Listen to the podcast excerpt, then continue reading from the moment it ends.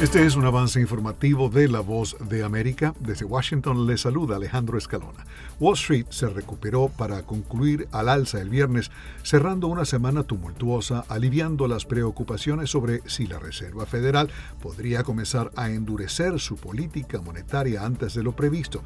Los anuncios de una gran cantidad de naciones asiáticas de que están aplicando medidas drásticas para frenar un nuevo resurgimiento del COVID-19 frenaron de alguna manera los sectores asociados con la reactivación económica. El promedio industrial Dow Jones subió 0,65%, el S&P 500 ganó 0,81% y el compuesto Nasdaq sumó 1,19%. Las acciones de tecnología y los servicios públicos disfrutaron de las mayores ganancias porcentuales.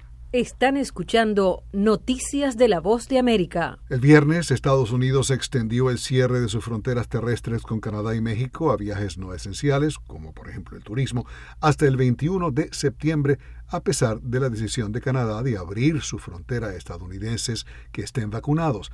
La más reciente extensión de 30 días por parte del Departamento de Seguridad Nacional estadounidense se produce después de que Canadá comenzó a permitir el ingreso de visitantes estadounidenses completamente vacunados desde el 9 de agosto para viajes no esenciales.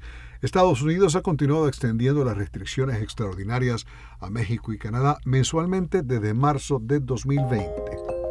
A continuación, un mensaje de servicio público de la voz de América.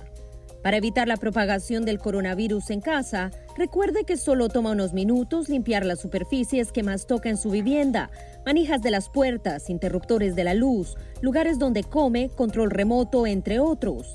Esto por lo menos una vez al día. Este fue un aviso de servicio público de la voz de América. La empresa T-Mobile de Estados Unidos dijo el viernes que la investigación en curso sobre una violación de datos reveló que piratas informáticos robaron información personal de otros 5.300.000 clientes, lo que eleva el número total de personas impactadas por el problema a más de 53 millones. El tercer proveedor de servicios inalámbricos más grande de Estados Unidos había dicho a principios de semana que los datos personales de más de 40 millones de clientes anteriores y potenciales fueron robados junto a los datos de casi 8 millones de clientes móviles existentes de T-Mobile. Fue un avance informativo de La Voz de América.